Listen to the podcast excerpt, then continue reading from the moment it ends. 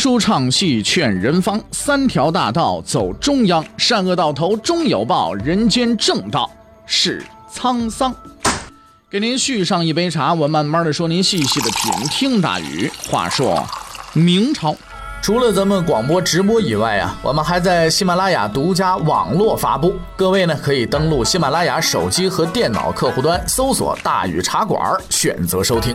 上期节目咱们说到哪儿啊？咱们说到惩奸除恶，李东阳终得解脱；荒唐皇帝朱厚照丑事做尽。嗯，咱们讲了很多关于朱厚照做的那些个荒唐事儿啊。当然了，里边有些事情也让这个杨先生啊，这个杨一清啊、杨廷和呀，是不是啊？尤其是杨廷和杨先生嘛，心理素质就是实在是受不了了啊！杨廷和后来听到了一个传闻，什么传闻呢？就是朱厚照干的这个乱七八糟的事儿啊！有一个孕妇啊，被朱厚照召进宫里去了。杨廷和老先生定了定神儿，扶了扶椅子啊，然后告诉自己这不是真的，一定是谣传。一定是。可是当他来到朱厚照面前的时候，瞅着这位小祖宗，漫不经心的点点头：“是，我是招了一孕妇啊。”杨廷和先生彻底崩溃了。你说这算哪门子事儿啊？啊？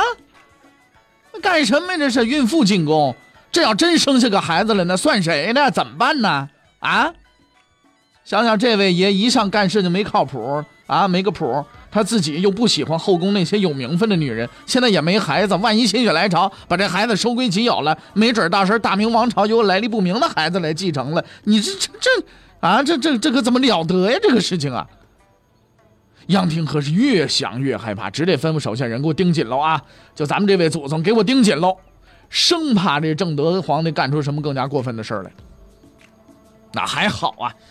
在女人方面呢，这这位爷呀也就到此为止了啊。但是杨廷和没高兴多长时间，因为精力充沛的朱厚照真干出了一件惊世骇俗的事情，对吧？什么惊世骇俗的事情啊？根据《水浒传》记载啊，《水浒传》记载啊，这玩意儿各位朋友听这词儿说有意思。说在古代要想一举成名，有条最快的捷径啊，就是一二三四五是上山打老虎啊，老虎不吃面是专吃王八蛋。这个成功人士，你像武松啊、李逵啊，这都是得打了老虎这才下的山。好家伙，这功成名就的。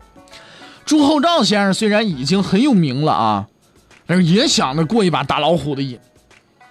有一天呢，他专门叫人弄了一只老虎来。本来呢，想把这老虎啊，这这给给弄弄服他得了。想了想，就没胆子干。于是呢，他就朝着钱宁挥了挥手啊，你说上啊，这这我不敢上，你你上你上我，你代劳一下。钱宁一听快疯了，是吧？他虽然呢，他是一直陪着，是带着朱厚照玩，陪朱厚照玩，但是他没想到朱厚照玩这么溜啊，这么过分，连老虎都玩。好家伙，要把这钱宁往虎嘴里边搁。你要知道，钱宁心的话，我我混混口饭吃，我也不容易我呀啊！我拍马屁陪着玩，那不是为了讨生活吗？好家伙，现在让我活命，那不干这事儿去，打死我也不干。摇了摇头。朱厚照看着了，他又向千宁挥了挥手：“上，快上！”啊，千宁接着摇头：“不上，坚决不去，不够意思。”千宁不够意思，哎，千宁不够意思，老虎很够意思，是吧？朱厚照挥了半天手，老虎一看，哈家朱厚照挥手，我前进呢，是吧？赶紧冲了过去，啊，扑到了朱厚照身上，是吧？朱厚照也立刻做出了反应，撒腿就跑。但是他自然是跑不过四条腿嘛，对不对？关键时刻，一个武官站了出来，挡住了老虎，众人这才上前把老虎给摁住了。这要放一般人身上，估计呀能吓尿了。可站在一边的朱厚照毫不慌张，笑着说了一句话：“嗯，你们这些人呐，多事，我自己就够了，用着你们了。”妈，这次杨廷和没有做出过激的反应，那么。因为因为杨老先生已经再承受不住更多的刺激了，这就是啊朱厚照先生的私生活。从这些个呃种种表现来看啊，我们似乎可以给他定上一个荒淫无耻的帽子，但是我们也不得不说，这种结论未必是正确的。你如果仔细分析这位爷的这种举动，你就会发现他那种种反常行为背后似乎隐藏着一种独特的动机。这个动机名字叫什么？叫叛逆。啊，朱厚照不是一个适合做皇帝的人，因为皇帝这份工作啊，说实在的啊，各位朋友别寻思，皇帝整天除了吃就是喝啊，要么就在宫里边，是不是？呃呃，这是吧？吆五喝六的，没没有那个。皇帝这活你看从古到今，这皇帝长寿的有几个呀？是不是？哎，老说什么宫廷秘方，宫宫廷秘方那么管用，那怎么皇帝都死了？是不是？苦差事，那要想干好，必须日以继夜的干活，必须学会对付大臣、对付太监、对付自己身边的那些个呃亲戚朋友们，要守太多太多的规矩了，要有太多太多的事情是不能做的。有些咱们现在网络上的一些什么这个啊，所谓的这个什么意淫文，是不是啊？就这些个网网络呃作家写的这些个文章啊，当然有好的啊，有那写的实在是让人不堪入目。哎呀，我到这儿就当皇帝，我什么我都能办得了，我想干嘛干嘛，是不是？哪有那个呀？朱厚照做不到这一点，因为朱厚照从小到大就是一任性的孩子。就跟现在所谓的叛逆的这个时期是一样的，你越让他干什么，他越不干；你让他往东，他非得往西。啊，他不残暴，他不杀戮，他做出种种怪异的行为，其实只是表达一个愿望，就是我想做我个人想做的事儿。可是，一个合格的皇帝是不能做自己随心所欲想做的事情的，所以朱厚照不是一个合格的皇帝，他也不可能成一个好皇帝。这才是那种种历史。怪状背后的真相，朱厚照也是一个投错了胎、找错工作的可怜人。朱厚照穷尽自己一生去折腾，无非就想要四个字儿，就是自由自在。他一直在努力，但是他一直呢，也没有彻底成功。因为皇帝这个职业，确实不是他能干得了的。正德十二年，公元一五一七年八月。甲辰夜，朱厚照努力控制住自己颤抖的双手，他很少这么紧张，因为很快他将要做一件极为冒险刺激的事情，人们都将被他蒙在鼓里，包括那些不开窍的老头子。一个武官来到他的身边，提醒他准备出发了。这个武官叫江斌，他就是当年那个为朱厚照挡住老虎的人。今天晚上这件事情就是江斌提议的。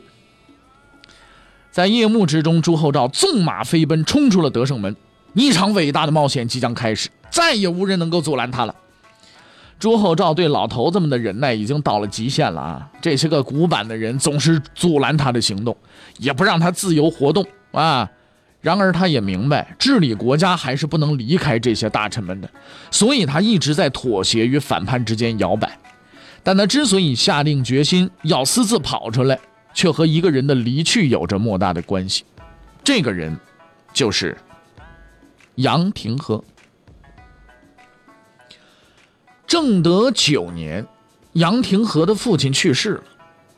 杨廷和是孝子啊，所以请求回家守孝丁忧。但出人意料的是，朱厚照竟然不放他走。朱厚照和杨廷和呀，一直以来都保持一非常呢独特的这种关系。就是朱厚照特烦杨廷和，因为他经常会管自己，但是呢，他凡是烦，他很尊重杨廷和。两人有着深厚的感情，因为杨廷和不但是他的老师，还是得力的助手。每当他不知道如何办理国家大事的时候，他会哀叹：“哎呀，杨先生在，一点问题都没有。”但是杨廷和实在是一个孝子，他坚持一定得回家守孝三年。朱厚照不得已，没法定，没法这个这个夺情了，只能同意。杨廷和的离去让朱厚照失去了最后一个束缚。之后的日子，他经常换上老百姓的衣服到京城附近闲逛去。随着活动范围逐渐的扩大，他这胆子也越来越肥了。终于呢，在这个夜晚，他决定去一个极其危险的地方，以证明他的勇气。他选择的目的地是关外。第二天一早，内阁大臣梁楚、蒋冕准备进宫见朱厚照去。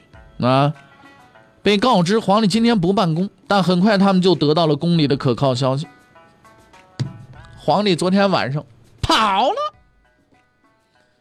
大臣们一听，了得，皇上跑了。梁楚这脑筋彻底乱了，拧成一根了。他呆呆的看着蒋冕，一句话说不出来啊！不是什么情况啊？啊，我们这皇上跑了，跑哪儿去？干什么去了？片刻之间，他终于反应过来，猛拍了同样呆住的蒋冕一巴掌，大声一喊：“愣着干什么呀？快吩咐备马，们追去！”我的祖宗哎，你可千万别出事儿有什么意外呀？剐了我们也担不起呀！这俩老爷子急得眼泪都快掉下来了，叫上几个随从，快马加鞭就追朱厚照去。那边急得要死，这边朱厚照，好家伙，今天天气好晴朗，处处好风光啊！一路高歌，心情愉快。哎呀，天高任鱼，这个这个任鸟飞呀，是不是啊？海阔任鱼跃的，终于感受到了啊，什么叫自由，是吧？哎呀，很快的，他们到达了北京郊区的昌平。那呃，就我没说现在的昌平是郊区啊，在这里呢，朱厚照停了下来。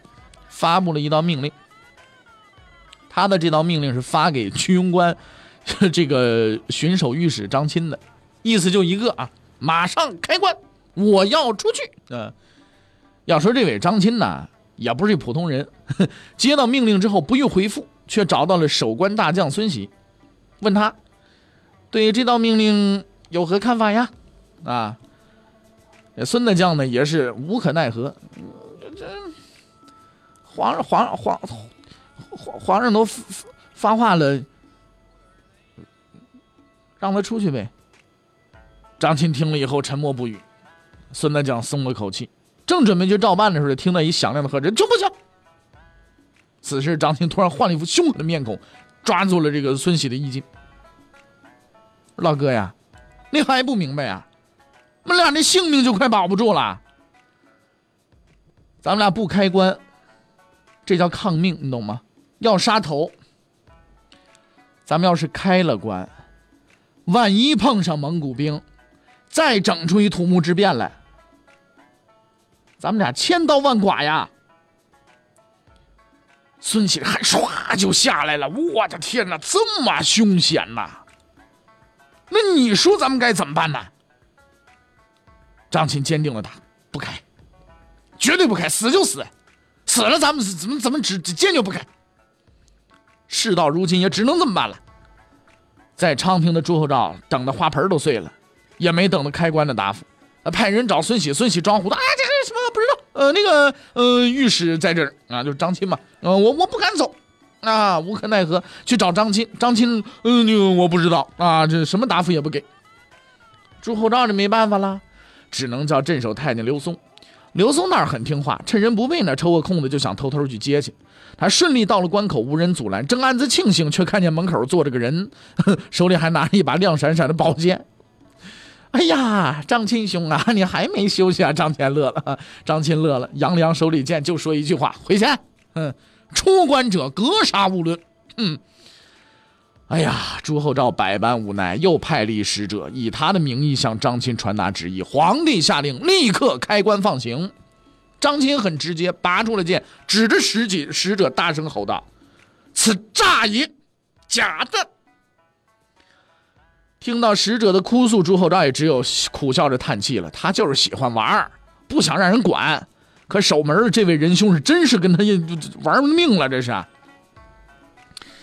就在这个时候，上气儿不接下气儿，梁楚、蒋冕终于赶到了。上下打量些朱厚照，一看全心全影的啊，这位仁兄身上没少什么部件，这才放了心了。又是下跪又是磕头，皇上哎，赶快回去吧，我们俩这老骨头也折腾不起了啊！您就跟我们回去得了。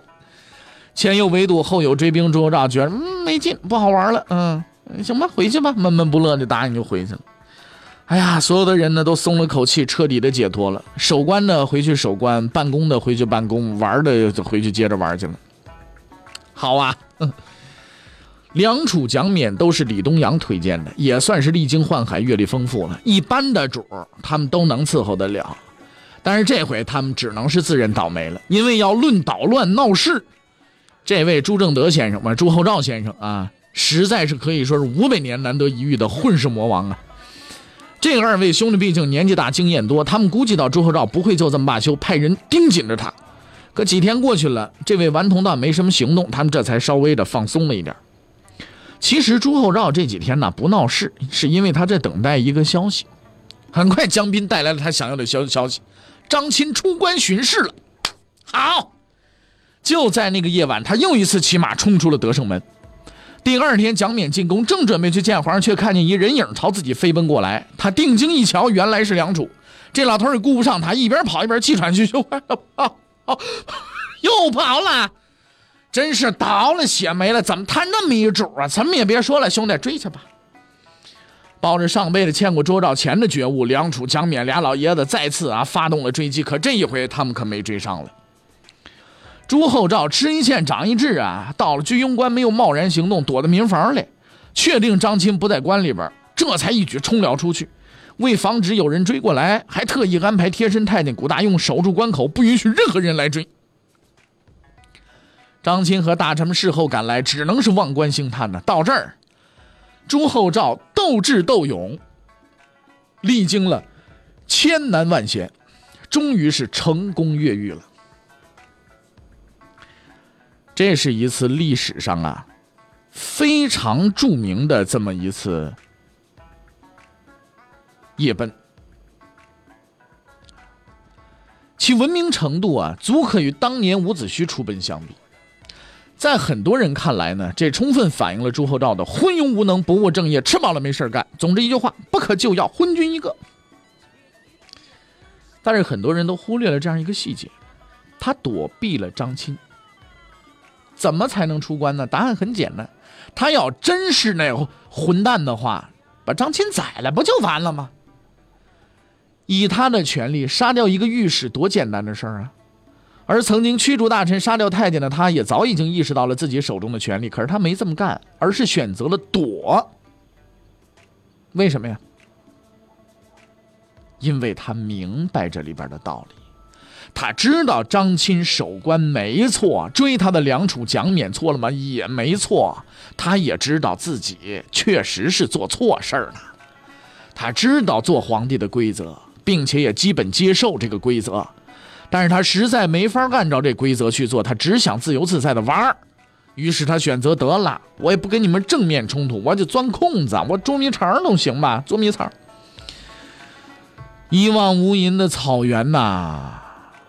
萧瑟肃杀的天空啊，耳端耳边不断传来呼啸的风声啊，陌生的环境和景物提醒着他，真的是已经到了居庸关外了。这是蒙古士兵经常出没的地方，是一个极其危险的地方。而朱厚照却兴奋了，因为这正是他所要的，一个埋藏在他心底多年的愿望在这里将实现。事实上，朱厚照之所以如此执着、锲而不舍地坚持出居庸关，很大程度上为了做一件事、见一个人。那么这个人是谁呢？他要做的这件事儿又是什么呢？欲知后事如何，且听下回分解。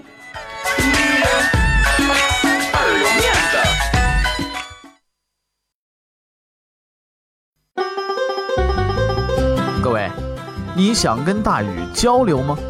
你想跟大禹辩论吗？你想给大禹指出错误吗？来微信吧，微信搜索订阅号“大禹茶馆”，哎，就能实现了。记住啊，宇是宇宙的宇。